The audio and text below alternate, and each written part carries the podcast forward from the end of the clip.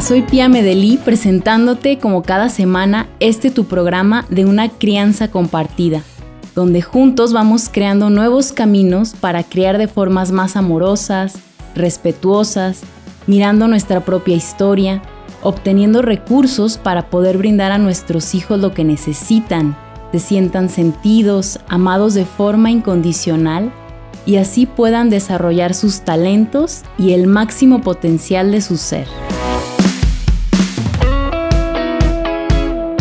Bueno, estoy muy feliz porque en este episodio estoy compartiendo micrófonos con una amiga, compañera y alguien que admiro un montón.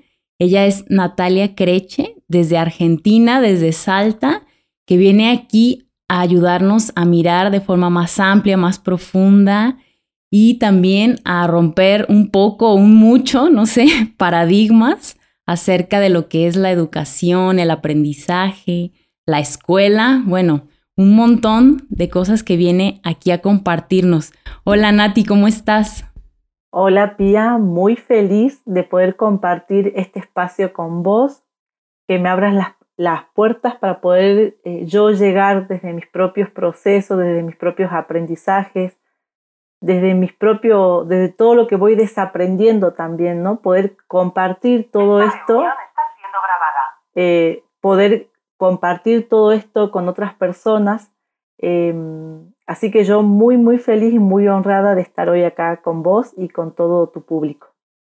Muy bien, muchísimas gracias. Un honor para nosotros tenerte aquí. Me gustaría que te presentaras, que le dijeras a la audiencia quién eres y qué te ha traído a estos nuevos caminos.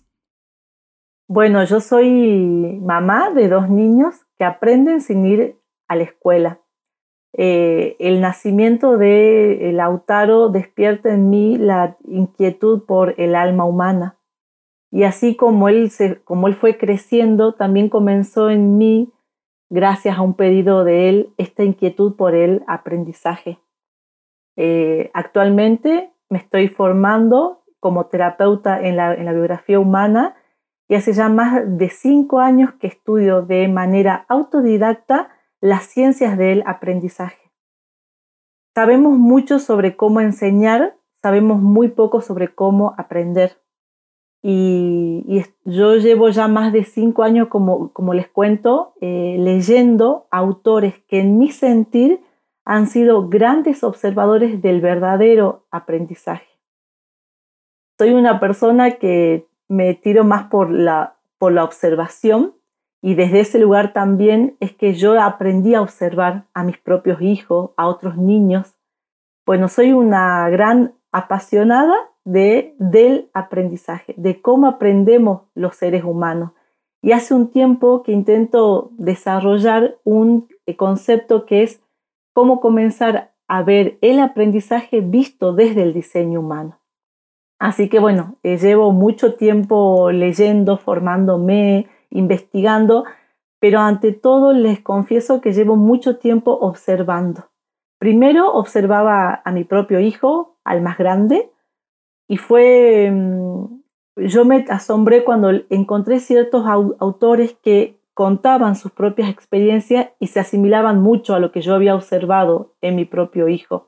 Y es aquí donde yo me comenzaba a preguntar si no había algo que era más de diseño, que no tenía que ver solo con mi hijo, sino que tenía que ver con los niños en, general, con las personas en general, porque todos aprendemos de una manera parecida. O sea, si bien cada uno tenemos eh, características e intereses diferentes, cómo, cómo aprendemos o los procesos de aprendizaje son muy parecidos en todos los seres humanos. Así que sobre todo esto vengo comunicando, escribiendo, acompañando, haciendo talleres, bueno, a todo esto me eh, dedico, ¿Qué es lo que, es lo que muchos llaman la desescolarización mental.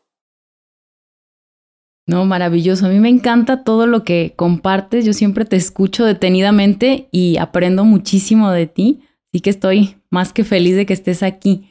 Y bueno, me gustaría como empezar base en preguntarte sobre qué es el aprendizaje. ¿No? Porque luego de repente lo tenemos muy encapsulado en que a la escuela se va a aprender, ¿no? Y si no vas a la escuela, no aprendes o no tienes éxito o no tienes un gran currículo que mostrar, ¿no? Entonces nos tenemos miedo de salirnos de donde creemos, que es una creencia como colectiva, puesta, fija, de que si no vamos a la escuela no vamos a aprender o nuestros hijos, ¿qué van a hacer de su vida, no? Entonces me gustaría primero que nada eh, aclarar esos conceptos. Yo creo que, que sería interesante, partiendo de que tenemos ideas colectivas, producto de, de la creación del sistema educativo, primero plantearnos qué, qué, es, qué no es sinónimo de aprendizaje que nosotros sí lo tenemos relacionado. La, la, enseñanza no es sinónimo de aprendizaje. La escuela no es sinónimo de aprendizaje. O sea, no, no significa que si yo soy enseñado o si un niño es enseñado, ese niño aprenda, sí o sí. No es sinónimo la escuela tampoco, que un niño vaya a la escuela tampoco es sinónimo de un verdadero aprendizaje, porque todo hemos pasado por la escuela y todo hemos aprendido a repetir ciertos datos y cierta información que obvio que no la olvidamos porque nos las pasamos repitiéndolo todo nuestra, toda nuestra vida hasta que crecemos.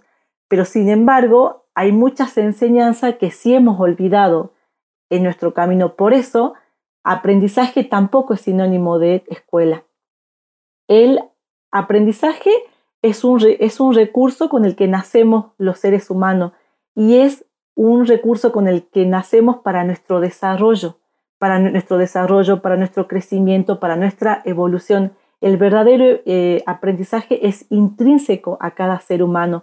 Yo siempre digo que el aprendizaje es patrimonio de cada ser humano, o sea, que le corresponde a cada persona en, respuesta con su sí mismo, con lo que cada uno es, con las características que cada uno tenemos, con los intereses, con nuestras pasiones, con nuestros talentos, es muy intrínseco, es muy propio. Lo, que ha sucedido, Pía, es que producto de la creación del sistema educativo y con ello de, de la colonización de, nuestra mente respecto de lo que era aprender, es que mucho hemos olvidado para qué aprendemos realmente. Entonces, directamente cuando nuestros niños cumplen cierta edad, según en qué lugar del, mundo vivamos, para, para nosotros un niño a los 6 años seguramente, o hay lugares que a los 3, un niño es sinónimo de escuela. Entonces, a nosotros no se nos ocurre pensar que el niño pueda aprender sin ir a la escuela. Esto es producto de esta colonización eh, mental y eso es producto de una mente escolarizada. Que nosotros los adultos no nos podamos preguntar si existen otros caminos para aprender, significa que estamos escolarizados mentalmente. No sé si un poco te respondo esta pregunta que es muy profunda igual, ¿no? ¿Qué es aprender?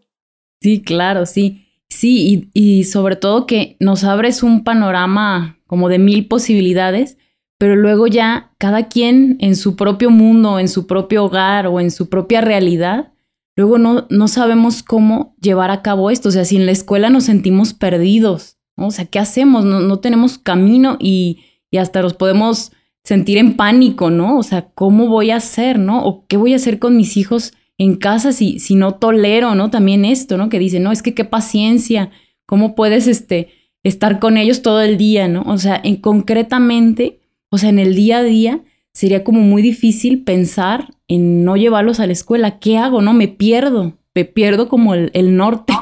Lo que pasa es que, bueno, muchos padres como yo eh, eh, hemos tenido que sí o sí eh, tomar estos caminos porque tenemos hijos que de verdad, de verdad se han resistido a ir, a ir a la escuela. Sin embargo, en el camino yo voy descubriendo esto no tiene que ver con llevar o no a nuestros hijos a la escuela.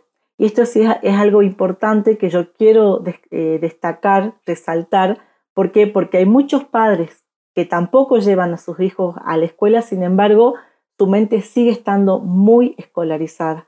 Por eso, el gran trabajo es, yo, les quiero plantear algo acá.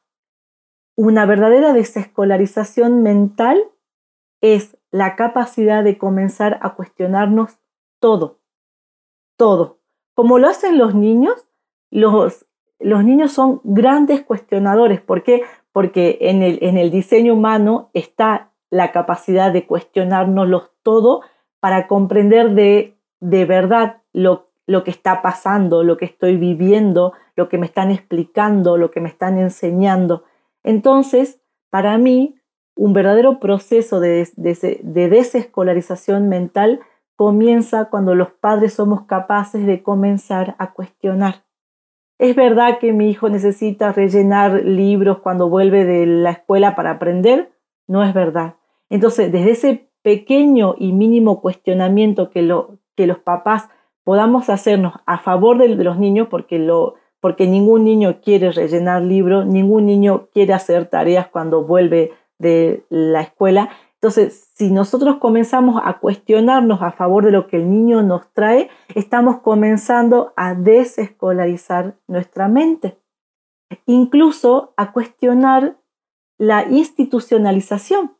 ¿Por qué? Porque nosotros, producto de la creación del sistema educativo, producto de esta colonización mental que yo les estoy hablando, es que somos incapaces de cuestionar la institucionalización y su forma cuando mi hijo de verdad me dice, mamá, esto no va conmigo. Porque el niño no es que no quiere ir a la escuela, no es que no quiera aprender, el niño está tan conectado con su diseño humano, tan conectado con su instinto de aprendizaje que sabe que ese modelo educativo no tiene nada que ver con lo que él necesita para su crecimiento, para su desarrollo y para su eh, eh, evolución. ¿Qué quiero decir con esto? que no es tan importante sacar físicamente a nuestros hijos de la escuela como sí comenzar a cuestionarnos.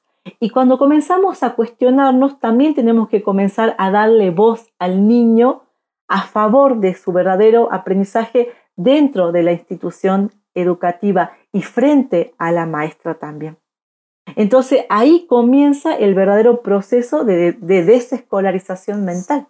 Cuando comenzamos a traer la voz de eh, nuestros hijos, a darle la razón y hacer de medio con, con la maestra, que es quien representa a la institución, y hacerle ver que nuestro hijo aprende. Acá también comenzar a observar, porque nuestros hijos aprenden todo el tiempo y depende de nosotros también darle relevancia a lo que nuestros hijos sí saben y llevarlo a la institución. Mira, mi hijo sí sabe leer o sí le interesa leer texto. Lo que pasa es que ese texto que vos le das no le interesa. Y preguntarle a esa maestra, ¿vos leerías algo que no te interesa?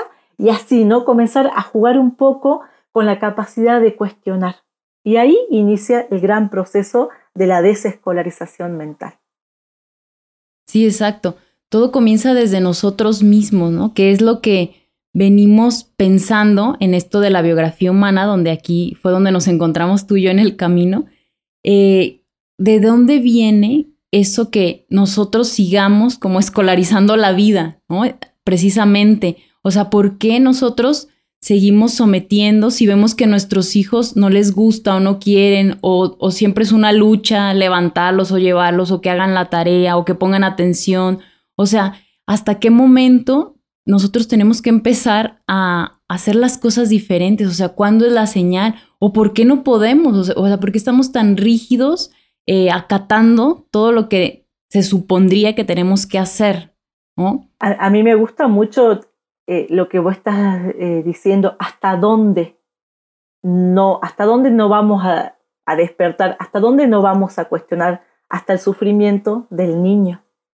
Si nosotros estamos viendo que de verdad nuestro niño está sufriendo, ese es el punto de inflexión. Ese es el lugar donde, donde, de verdad nuestro hijo merece que abramos nuestra mente a nuevas preguntas, que comencemos a, cuestionarlo todo, que investiguemos, que compremos libros, que leamos a otros autores, que escuchemos estos podcasts. O sea, ¿cuál es el límite? El sufrimiento del niño. A mí esto me lo, me lo han preguntado y yo digo siempre que a mí no me importan las teorías. Lo que sí me importa es si el niño está sufriendo. Entonces, si el niño está sufriendo, no importa lo que dice ni, ni la maestra, ni, eh, ni el ministro de Educación, ni el director de la escuela, no importa, porque mi hijo está sufriendo. Entonces vale la pena comenzar a cuestionar todo y abrir nuevos caminos a favor del alma infantil. Claro, sí. tú tienes un taller para adultos precisamente para desescolarizar la mente.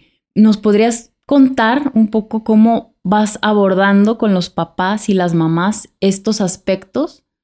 Mira, justamente Pía, eh, cuando yo creo esta, esta es la primera propuesta que yo, que yo creo, luego nace mi curso Crecer por Dentro, que es adentrarnos, sí, al aprendizaje visto desde el diseño humano. Pero cuando yo creo esta primera propuesta de, eh, de los talleres de desescolarización mental, organizo tres ejes que a mí me parecían importantísimos trabajar.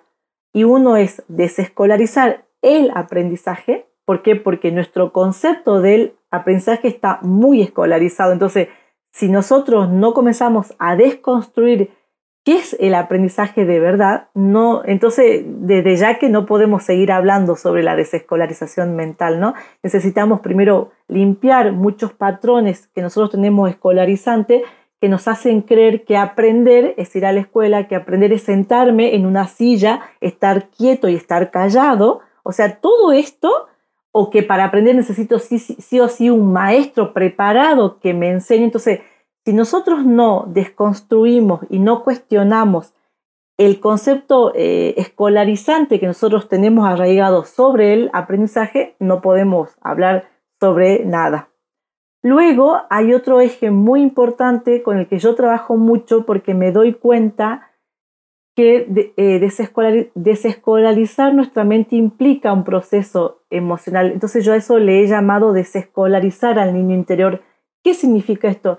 Intentar también trabajar un poco sobre nuestras heridas. ¿Por qué? Porque hay muchas eh, creencias que han sido grabadas a fuerza de dolor, de castigo, de humillación, de golpes. Si nosotros no somos conscientes de dónde provenimos, de, de cuán alineada ha estado mi propia madre con todo el lineamiento que tenía el sistema, de cuáles eran los valores que mi propia madre tenía que, que tenían que ver con este sistema, es que no vamos a poder trabajar emocionalmente qué es lo que nos traba de verdad. Y luego yo me fui a este último eje que vos lo nombrás recién, que es desescolarizar la vida, que sería un poco comenzar a comprender cómo la escuela domina la organización de nuestras propias vidas y cómo en la escuela consumimos, eh, compramos un poco el mundo que luego consumimos, ¿no? Es como que en la escuela se nos vende la idea de sociedad en la cual luego funcionamos todo perfectamente, ¿no? Entonces, son estos tres ejes fundamentales con los que yo trabajo con todos los adultos que eh, se acercan a mí para poder un poco ingresarlos a este universo de la desescolarización que, ojo, dura toda nuestra vida. es algo que comienza un día y puede durar hasta el día que partamos de este mundo. Sí, claro.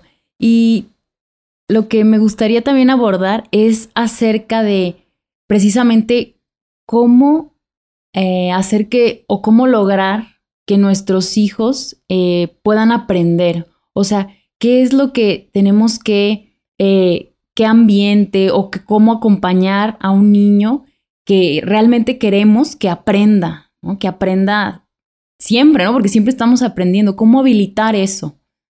Mira, lo, lo que yo vengo observando mucho, Pía, es que en realidad nosotros, desde nuestras creencias limitantes, de nuestra mente escolarizada, colonizada y todo esto que te voy explicando, es que nosotros interrumpimos los verdaderos procesos de aprendizaje. Los, los seres humanos, los, los niños, estamos abriendo constantemente procesos de aprendizaje. ¿Qué pasa si, si, los adultos no somos conscientes de que el niño está aprendiendo todo el, el tiempo? Vamos a estar deteniendo procesos de aprendizaje o bloqueando procesos de aprendizaje. Por ejemplo, si nosotros somos papás muy directivos y estamos decidiendo todo el tiempo lo que el niño tiene que hacer, no, lo que no estamos siendo conscientes es que en algún punto podemos estar cortando momentos de mucha inspiración donde el niño está aprendiendo o está en un proceso de aprendizaje. Puede que el niño retome eso porque viste que los niños con toda esa fuerza vital van siempre por, lo que desean y por lo que quieren. Pero si nosotros somos padres que seguimos imponiéndonos, en algún punto el niño va a terminar olvidándose de lo que de verdad quiere. Entonces, lo que sí tenemos que hacer para que un niño pueda aprender es comenzar a observarnos mucho a nosotros mismos y darle más espacio y más tiempo al niño. Lo que yo observo es que, es que los niños tienen poco espacio y poco tiempo para, para adentrarse en estos procesos. A veces los niños necesitan horas para procesar algo. Están jugando, están investigando y necesitan mucho de un adulto dispuesto que les acerque los materiales, que les permita explorar que les permita jugar, que les permita abrir. Necesita adultos también que no estemos todo el tiempo dirigiendo ni criticando al niño, porque eso, eso constituye el entorno emocional para el niño. Yo esto lo trabajo mucho dentro de mi curso. Si nosotros estamos todo el tiempo hablando, sería como pisando al niño, el niño va oprimiéndose y el niño deja de estar en contacto con su necesidad de aprendizaje. Sigue siendo de todas maneras lo más importante poder trabajar en nosotros mismos y confiar en el niño. Lo que pasa es que nos cuesta confiar, estamos todo el tiempo prejuzgando, es que no está haciendo nada, es que está solo ensuciando, es que está desarreglando, es que está molestando, es que habla demasiado, es que me interrumpe todo el tiempo porque me pregunta muchas cosas. Bueno, esto es el niño por diseño, nosotros somos a quienes nos cuesta. Si tal vez por nuestras propias historias nos cueste demasiado sostener todo esto, yo siempre aconsejo, busquémosles espacio a los niños. Hay muchísimos espacios. Post pandemia se han creado muchísimos talleres y espacio para, para niños donde de verdad el niño puede ir a explorar todo su potencial de aprendizaje. Hay muchos caminos, tenemos que ponernos bastante creativos también a la hora de permitirle al niño. No siempre vamos a poder sostener eh, nosotros que el niño esté en todo su potencial. Busquémosle espacio donde el niño sí pueda hacer todo esto. Sí, claro, siempre que haya alguien disponible, si nosotros realmente no podemos. Y por diseño también nosotros mismos no podemos estar todo el tiempo acompañando, ¿no? También es, es cansado y encima nuestra propia historia, aunque viniéramos de historias lindas, de todos modos, entenderíamos que es importante tener esta tribu, tener personas que siempre estén disponibles para nuestros hijos, no nada más nosotros. Y lo que dices también, buscar espacios. Yo fíjate que hace poco creía que en mi ciudad, acá en Guadalajara, México, no había propuestas novedosas. Y me eché un clavado a buscar y empecé a ver que hay un montón y hasta escondidas, o sea, no tienen tanta publicidad, ¿no? Como escuelas que son de renombre. Pero si uno empieza a buscar, empieza a encontrar un hilo donde empieza a ver propuestas distintas que se pueden adecuar a las necesidades de nuestros hijos, a las necesidades de la familia y sobre todo esto, ¿no? Que entienden que el niño necesita ser acompañado en sus exploraciones, ¿no? O un grupito de niños, ¿no? Dar, este, consensuar, ver qué vamos a hacer ahora. Y sin seguir una currícula externa, sino las propias motivaciones de los niños, ¿sí? Que se pongan de acuerdo, que, que van a ir, que a veces es difícil, pero también es parte, ¿no? De aprender a que, bueno, yo ahora quiero esto, pero tú quieres esto, y bueno, vamos a darle espacio a cada deseo, ¿no? Ir confiando en el niño. Me gusta mucho también que hablas de esto, ¿no? De confiar en la autorregulación de su aprendizaje. ¿Qué me, quisieras compartir sobre esto? Bueno, en, todo esto que yo voy investigando, que voy observando, voy también dándome cuenta de, de, un montón de cosas y en esto a mí me llega la autorregulación del, del aprendizaje. ¿Qué es esto? Los niños, así como, bueno, los seres humanos en realidad, solo que nosotros ya de adultos estamos bastante desconectados con esta manera natural de aprender, entonces estamos más bien funcionando que aprendiendo. Pero, lo, pero los niños conectados a ellos mismos saben qué necesitan aprender, cuándo, cuánto, de quién, cómo. El niño sabe perfectamente todo eso. Y el niño sabe regular necesidad de aprendizaje. Por eso, es que no, no es bueno que los adultos estemos todo, todo el tiempo intentando meterle al niño información que para nosotros es importante. ¿Por qué? Porque es el niño quien sabe en qué medida y cuánto necesita saber sobre ciertas cosas y sobre ciertas cosas no, por lo menos no está interesado ahora. Que un niño no esté interesado, interesado ahora no significa que luego no le interese pero es el niño quien en contacto con sus procesos de aprendizaje sabe qué es lo que puede ir digiriendo también. ¿Por qué? Porque esto es el tiempo de cada niño. Cada niño tiene un, tiempo diferente para procesar la información. Los datos o la información se convierten en conocimiento y en aprendizaje en la medida que cada ser humano va pudiendo procesar y comprender. ¿Y cómo lo hace? A su manera. Eso sí es único cómo, cada niño procese cierto dato externo, cierta información, depende de cada niño. Puede depender de muchas cosas, de su propia curiosidad, eh, curiosidad perdón, de, su propia necesidad de saber algo para, para una respuesta interna, de su propia capacidad, de su propio desarrollo cerebral, de su propia madurez, de su propio desarrollo biológico. Eh, cada niño en, contacto consigo mismo sabe qué necesita aprender. Entonces yo a esto es a lo que yo le llamo la autorregulación de los procesos de aprendizaje. Fíjense que esto se nota mucho en la lectoescritura. Los niños a los tres años comienzan a ingresar al universo de las letras y a veces recién a los 6, 7 años los niños leen definitivamente. Todo ese tiempo, desde el momento que el niño entró por primera vez en contacto con una letra, el niño siguió en su proceso de aprendizaje de la, de la, lectoescritura a su manera y según su desarrollo también, porque el niño tiene que estar eh, maduro en ciertos aspectos para comenzar a leer. Y el niño sabe todo esto. Entonces, por más que nosotros queramos forzar el proceso de, la, de la lectoescritura, el niño sabe perfectamente cuando está preparado de verdad para comenzar a leer. Y ese proceso que inició a los tres años continuó, aunque nosotros no lo estemos viendo, como, como decía John Hall, estamos tan mal acostumbrados a escarbar en la mente del niño que todo el tiempo queremos saber qué, qué ya sabe hacer el niño, si ya sabe leer, si ya sabe tal palabra, si ya identifica las letras. Y el niño hace todo esto en un proceso silencioso y lento y un día lo vamos a escuchar leer, pero eso habrá sido el, resultado de muchísimos procesos internos que el niño tuvo que hacer para comenzar a leer. Y cuando yo hablo de la autorregulación es porque el niño sabe tanto si está eh, maduro biológicamente como si está interesado en saber leer o si está preparado, el niño lo sabe. Por eso tenemos que confiar en el niño.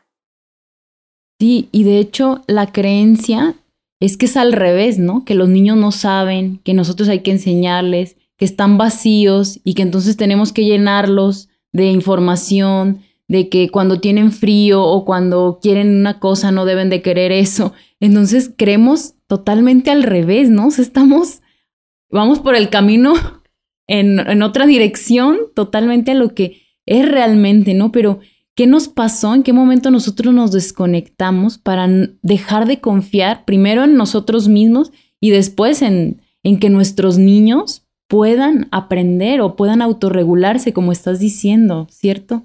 Esto, claro, es, como vos decís, Pia, esto tiene que ver tanto con, con nuestra propia historia, con cómo nosotros no hemos podido dar respuesta a nuestras necesidades intrínsecas de aprendizaje, a nuestro tiempo, a nuestro ritmo, a nuestra manera, que claro, siendo adultos estamos tan eh, desconectados, nuestra mente está tan formateada también que eh, no se nos ocurren otras maneras de aprender. Y fíjate que es, que es interesante, los niños no nacemos vacío, nuestra mente sí nace eh, en blanco, ¿no? Nuestra mente está en blanco y está toda a eh, desarrollarse a lo largo de eh, nuestra vida. Cuando somos bebé, cuando, cuando, nacemos, no sabemos todo lo que en este mundo existe. No sabemos que hay un árbol que se llama árbol, o sea, o, no, o no, o no sabemos por lo menos que el árbol se llama árbol, no sabemos que la taza se llama taza. Esto sí vamos a ir grabando.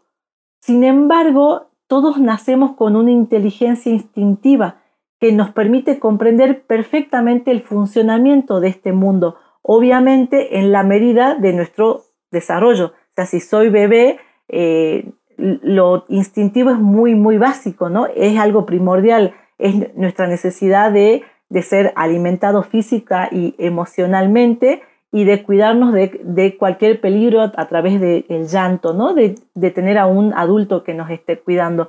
Eso es básico, pero desde ahí comenzamos. Nosotros estamos totalmente conectados al instinto de crecimiento, al instinto de aprendizaje, al instinto de estar vivos. Y tenemos una inteligencia con la que nacemos que estamos conectada a cómo funciona este mundo. Y es, y es una inteligencia superior. Luego vamos a ir poniéndole palabras y organizándolo. Pero eso no significa que nacemos vacío. Al contrario, nacemos a ver, hay algo que lo demuestran las eh, matemáticas más instintivas, ¿no? Que, que nosotros mismos somos seres geométricos, somos seres matemáticos, somos seres conectados con la naturaleza que es algo sistémico, que es un sistema, que es todo perfecto, que está, está todo conectado, que está todo enlazado. Bueno, así nacemos los seres humanos. Luego, sí vamos poniéndole palabra, ¿no? El don de la palabra aparece también. Pero yo tengo que poner una palabra que encaje con lo que yo ya siento por dentro. Para el, para el aprendizaje es igual. A ningún niño le podemos prestar una palabra que no encaje con lo que el niño ya está seguro. Decía Jean Piaget que cada niño en su etapa evolutiva está completamente seguro de lo que sí sabe y su comprensión, aunque no responda a una comprensión de un cerebro un poco más desarrollado, sigue siendo perfecta, sigue siendo exacta. Por eso lo que cada niño piensa hay que darle el, valor, el niño conserva cierta lógica y esa lógica es muy buena para su edad, para su desarrollo, para su comprensión. Entonces, bueno, esto es un poco más complejo, ¿no? Esto es algo que yo vengo investigando también mucho, pero los niños sabemos lo que estamos diciendo, lo que estamos afirmando, lo que estamos cuestionando, porque estamos conectados a esa inteligencia superior. Sí, sí, wow, esto es maravilloso, ¿no? Porque luego creemos también que todo lo de la crianza va por otro lado del aprendizaje, ¿no? Y, y ciertamente es algo que va totalmente de la mano, ¿cierto? Totalmente. Totalmente, porque, bueno, fíjate que nosotros hemos sido como eh, colonizados en, en, el mismo momento histórico. Ahí yo me he dedicado a estudiar esto, pues yo, ¿cuándo, cuando comenzó la, la desconexión con nuestros propios hijos? ¿no? ¿Cuándo comenzó esto de no confiamos en el niño? Y hay, hay, un hay estudios antropológicos que los que están escritos en el libro de, o analizados por el psicólogo Peter Gray, y él explica que toda esta desconexión con el niño comenzó en la, en la época del feudalismo más o menos, ¿no? cuando los niños fueron puestos a trabajar la tierra, bueno, y ahí más o menos comenzó todo esto. Y la escuela nace un poco después también de todo esto. Entonces, tiene como correlación el cambio en la crianza con el cambio en el aprendizaje. Vino, vino todo junto, fue una, fue una época que si bien se dio respuesta a la hambruna que hubo, bueno, también hubo una gran desconexión con nuestros propios niños, con nuestro propio diseño, con todos, ¿no? Porque nos hemos desconectado todos. Entonces hoy, como vos decís, el cambio de la crianza va de la mano con el cambio del aprendizaje también está totalmente unido. Sí, sí, claro. O sea, que, que no lo veamos por separado, ¿no? Que luego también pensamos, es que, ¿cómo yo voy a ser maestro de mi hijo, ¿no? O cómo le, qué le voy a enseñar yo si yo no, yo no estoy capacitado para enseñarle, ¿no? Pero todo el tiempo están aprendiendo de nosotros, ¿cierto? Y, y el punto es que nosotros entendamos nuestra historia también, cuestionemos todo para ellos también que vayan haciendo lo mismo, ¿no? Fíjate que hay, hay, un, hay una frase que todavía se usa mucho y es que hay muchos adultos que dicen, es que mi hijo no va a ser nadie cuando sea grande, si no lo mando a, la escuela y si no estudia alguna carrera. Y fíjate que esto es una imposición producto de la creación de este sistema. Como que no somos nadie, ¿no? Ya somos todo. Nacemos completo, eh, nacemos con un abanico de talentos increíbles, pero bueno, en un momento se ha desvirtuado la idea y nos hemos ido de los talentos y de las habilidades a los títulos y a las profesiones. Y acá un poco es donde, donde, donde, donde hubo este quiebre, donde, donde muy confundidos pensamos que de verdad no vamos a ser nadie o no vamos a saber hacer nada. Cuando los niños desde muy pequeñitos, desde que comienzan a manipular objetos, nos van demostrando cómo saben hacer un montón de cosas, ¿no? Entonces, hay que recuperar mucho, Pía, y yo esto lo, lo, trabajo con los papás, con los docentes, la capacidad de observar al niño. Observémoslo. Para eso hay que limpiar la mente, hay que desintoxicarla de muchos esquemas mentales para comenzar a observar más con, de una manera más limpia al niño y ver y asombrarnos, wow lo que está haciendo. Yo he visto papás, eh, eh, he visto niños, perdón, eh, modelar las plastilinas, pero de una forma que es una verdadera obra de arte y parece papá eso no era nada. Tenía que ir a hacer la tarea ese niño. Y esto sí es algo complejo. ¿Por qué? Porque el niño está demostrando todos sus talentos todo el tiempo, pero si nuestra capa es tan, nos, ciega tanto esta idea de hacer las tareas y de que sea alguien, no vamos a poder ver todo lo que el niño ya es en esencia. Y esto sí es complejo. Muy bien, Nati, me encanta todo lo que nos estás compartiendo, me parece maravilloso, demasiado nutritivo y para ponernos a reflexionar. Y, bueno, va también de la mano con, con, todo lo que vamos viendo en este programa de una crianza compartida, que a mí me parece un punto eh, importantísimo, ¿no? Mirar bien qué es el aprendizaje, a brindar a nuestros niños la posibilidad, la confianza de que ellos puedan también dirigir este, esto que quieren ser, sacar todo su potencial, sus talentos, sus habilidades, que estén conectados, no desconectarlos con este ser esencial, con esto que han venido a traer al mundo, ¿no? ¿Qué nos dirías al público de una crianza compartida para ir cerrando este, esta gran entrevista que estamos aquí con Nati Creche? A ver, compártenos unas ideas, lo que tú creas que es más importante, así que refuerce y que nos dé como ¡pum! A mí lo que me llegó muy, muy fuerte eh, recién es eh, que podamos comenzar a replantearnos y a cuestionar la idea de que las personas no aprendemos para los demás. Esto es también bien producto de nuestro paso por la escuela, esto es bien producto de una mente escolarizada creer que yo aprendo para mostrarle al otro lo que sé, ¿no? Yo aprendo para mostrarle a la maestra, para exponer, para rendir. Yo aprendo para que mis padres estén orgullosos de mí. Yo aprendo para obtener un título habilitante. No es verdad. Desde el diseño humano, los seres humanos aprendemos para nosotros mismos, para nuestra satisfacción, para nuestro crecimiento interno, para nuestro desarrollo, para nuestra exploración interna, para ir conociéndonos, para adaptarnos a este mundo. El instinto de aprendizaje está básicamente en el diseño humano para poder adaptarnos a este mundo. Entonces, aprender es algo intrínseco, es algo propio, es patrimonio de cada ser humano. No le quitemos al niño el derecho de aprender para aquello para lo cual sí ha nacido con ese instinto, que es para su desarrollo, para su evolución, para su maduración, para su crecimiento.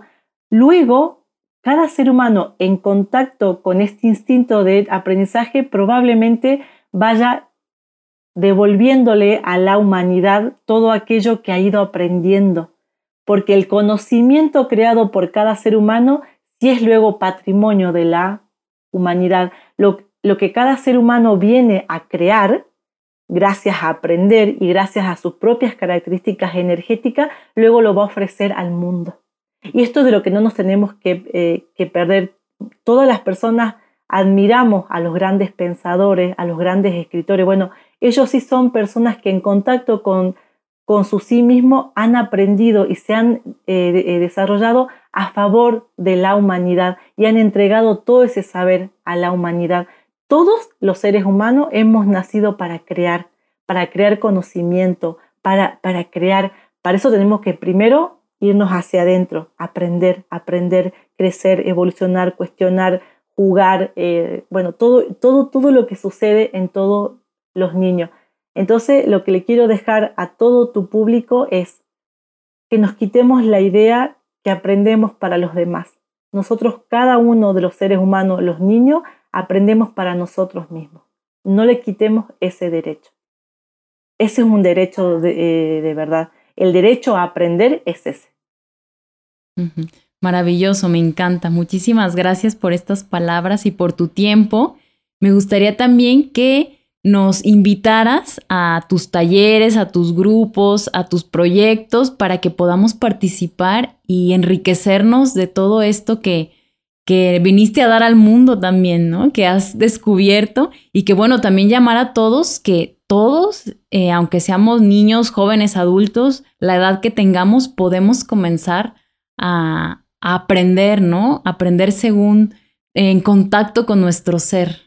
Totalmente. Sabes que yo, yo veo mucho esto, Pia, eh, como las personas cuando vamos desescolarizando nuestra mente, que no tiene nada que ver con hacer homeschooling, unschooling, nada que ver, la desescolarización mental es la capacidad de comenzar a cuestionar, así, básicamente, de acá para siempre nosotros comenzamos a entrar en contacto con nuestra capacidad de aprendizaje. Yo esto lo, esto lo veo en los adultos que acompaño. Cuando yo los acompaño a trabajar tan fuertemente tantos patrones limitantes, entonces los adultos comienzan a entrar en contacto otra vez con su propia capacidad de aprendizaje, con nuestras curiosidades, con nuestros cuestionamientos y vamos recuperando el pensamiento autónomo, porque esto sí hemos, hemos perdido. Yo los, yo los invito, yo que tengo como base mis talleres de, desescolarización mental, son para mí como la, como la puerta, ¿no? Es como donde yo planteo los primeros ejes.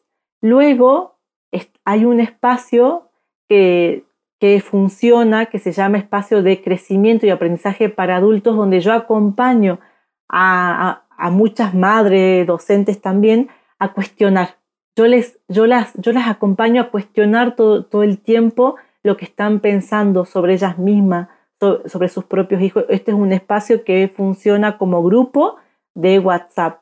Y además tengo un curso que se llama Crecer por Dentro, que es un curso donde yo justamente intento que las personas comencemos a desarrollarnos internamente.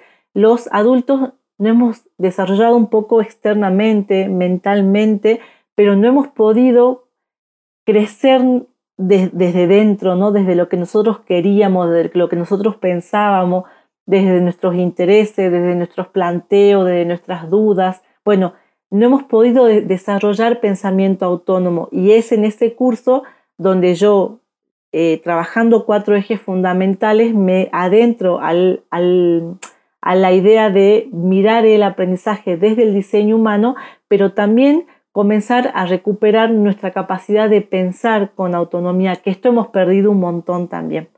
Así que bueno, son por ahora estas ofertas que yo tengo las más fuertes, que, donde vamos profundizando ¿no? en esto de la desescolarización. Tengo mamás que están ya hace tres años trabajando conmigo y me dicen, wow, siento como sigo abriendo la mente, ¿no? Y es así, o sea, empezamos un día, pero no terminamos, o sea, esto va para siempre. Eh, así que bueno, pueden entrar a mi, a, mi web nataliacreche.com y ahí encuentran escritos míos, mi blog, eh, mis cursos, mis talleres. Me encuentran en mi fanpage y en, y en mi Instagram como Natalia Lorena Creche, como Mamá Creando en Casa, y ahí también comparto artículos, reflexiones y bueno. ahí estoy en las redes sociales. Muy bien, maravilloso. Pues aprovechemos que existen estas oportunidades para crecer y, también, por ende, eh, hacia nuestros hijos, ¿no? Esto va a beneficiar muchísimo a nuestros hijos. Entonces, bueno, acá está la invitación Eh, te pido que eh, si te gusta, compartas este programa para que llegue a muchas más personas. Te agradezco muchísimo, Nati, por tu tiempo, por estar aquí, por tus palabras. Para mí son de inspiración. Espero para que para muchas personas más lo sean. Te, si quieres cualquier comentario, duda, pregunta, también pueden escribirme a mí, piamedeli.gmail.com, seguirme en mis redes, Instagram y Facebook, pia.medeli. Y bueno, para que nos digan qué les pareció este programa. Eh, muchísimas gracias por estar aquí, gracias a todos y bueno, esperemos que en otra ocasión también vuelva a acompañarnos Nati con más temas. Un abrazo Nati, muchas gracias. Un abrazo Pía y a toda la audiencia, gracias por estar ahí. Sigamos aprendiendo, no, no dejemos nunca de aprender.